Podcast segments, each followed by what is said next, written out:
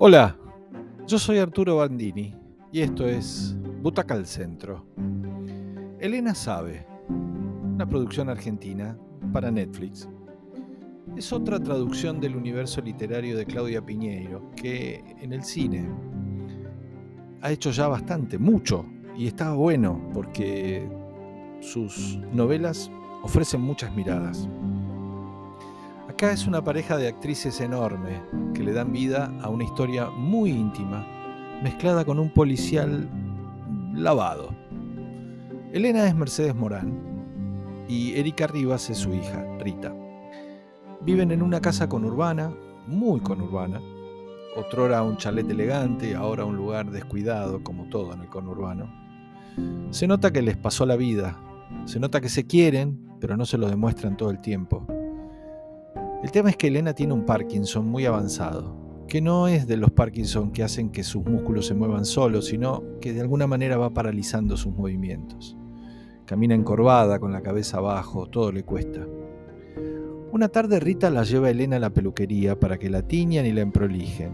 Elena le dice para qué. Todo entre ellas es un problema, todo es un argumento, todo es un tironeo. Pero están ahí juntas, ya son grandes, Pasan las horas y ella, Elena, se queda en la peluquería, no, no se mueve por las de ella, entonces, o, le cuesta.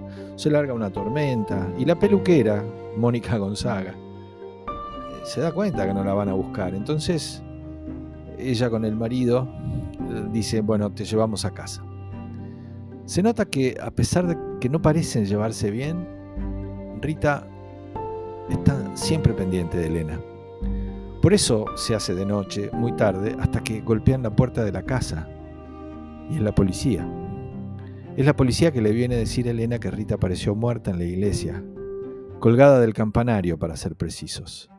A partir de esta noticia, Elena trajinará con su cuerpo vencido dependencias policiales, tomará trenes para visitar amigas de Rita, quiere reconstruir con la gente de su pasado, porque ella cree que no se suicidó, empieza como a investigar por las por las suyas. Ella sabe que hay algo más raro en la muerte de su hija y lo va a querer descubrir sola, porque parece que nadie investiga ese tipo de muertes, que se sacan conclusiones muy rápidos, sin revisar nada. Vamos a ver entonces a una Elena que apenas puede con ella misma enfocarse y sacar fuerzas de cualquier lado para seguir investigando, para seguir intentando saber lo que pasó con su hija, pero también con flashbacks muy medidos y muy bien realizados, vamos a ir descubriendo qué tipo de relación tenían esa madre y esa hija y sobre todo qué tipo de madre fue Elena. Rita se quitó la vida porque ya no podía con la angustia de ver a su mamá enferma o no la aguantó más. Elena sabe, es una película íntima y compleja, que recurre a la historia policial porque es el disparador y porque necesita anclar en algo fuera del drama de la relación entre ambas mujeres para no hacer la historia insoportable. Necesita una excusa de alguna manera para poder contar eso íntimo. Lo dramático funciona muy bien, sobre todo de la mano de dos actrices extraordinarias, capaces de todo. Morán con una composición muy compleja, exigente desde lo físico, pero a la vez medida y sin excesos, y Erika Rivas haciendo una hija que no quiere mostrar nunca su angustia y su tristeza a su madre, con un equilibrio entre el llanto y la risa y el cariño que son conmovedores.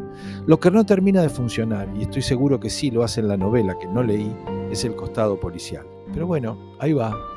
Elena Sabe es un buen estreno nacional, es una película de cinco butacas. Que la disfrutes.